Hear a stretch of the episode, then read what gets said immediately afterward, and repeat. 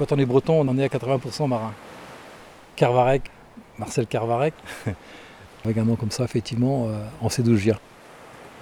La mer m'a jamais fait peur en fait. Celle-là, oui. Celle-là particulièrement. Et j'ai. Ma vie était différente après à bord. C'était l'été 68, en juillet 68. hein. Parce qu'il y avait les de 68 en France que j'ai pas connus.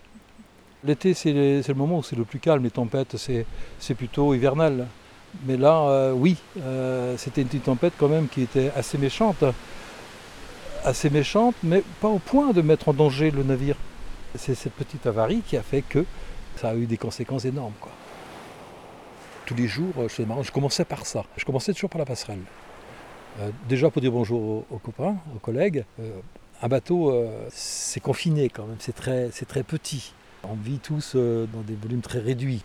Donc je commençais par la passerelle et je faisais tout le tour du bateau. Et c'est là donc y a des tableaux euh, où tout est ramené euh, pour les alarmes.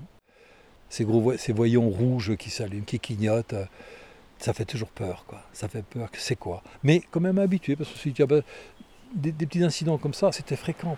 Alors, ben, tiens, je vais aller voir. Lorsque j'ai ouvert le panneau de cale au deuxième entrepont, il y avait de l'eau dans la cale. Il y avait beaucoup d'eau.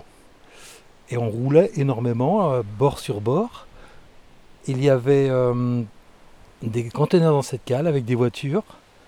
Donc j'ai pu identifier l'origine. La porte-hélice s'est désolidarisée de son support, de son berceau, et venait donner des coups de bélier dans, la coque du bateau, euh, sur bâbord, sur tribord, et euh, a occasionné une déchirure dans la coque de la tôle sur 6 mètres de long.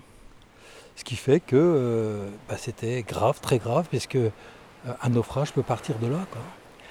Et là, la peur, la peur, évidemment. Quand tu vois le jour à travers la coque, c'est ce que je retiens. Une coque euh, sombre, noire, avec de l'eau, c'est lugubre, c'est triste. Quand tu vois au travers la, lumière du jour, non, c'est pas, c'est pas naturel. Pas, on, le, un marin ne vit pas ça. Et puis, euh, on est malheureux parce qu'on se dit non, un bateau, ça ne coule pas un bateau. Jusqu'au jour où c'est pour nous. C'était le moment où j'ai eu plus peur dans la marine marchande, de- alors qu'on a subi des tempêtes quelquefois plus fortes que ça. Peut-être aussi ça m'a poussé à quitter un peu le métier parce que on prend conscience des risques, mais tardivement peut-être. Il faut des, événements comme ça pour se dire bon ben, on est à l'abri de rien. Mais nulle part on est à l'abri de rien, nulle part. Mais celle- celle-là, la peur fait qu'on change, on voit différemment les choses. C'est une bonne leçon.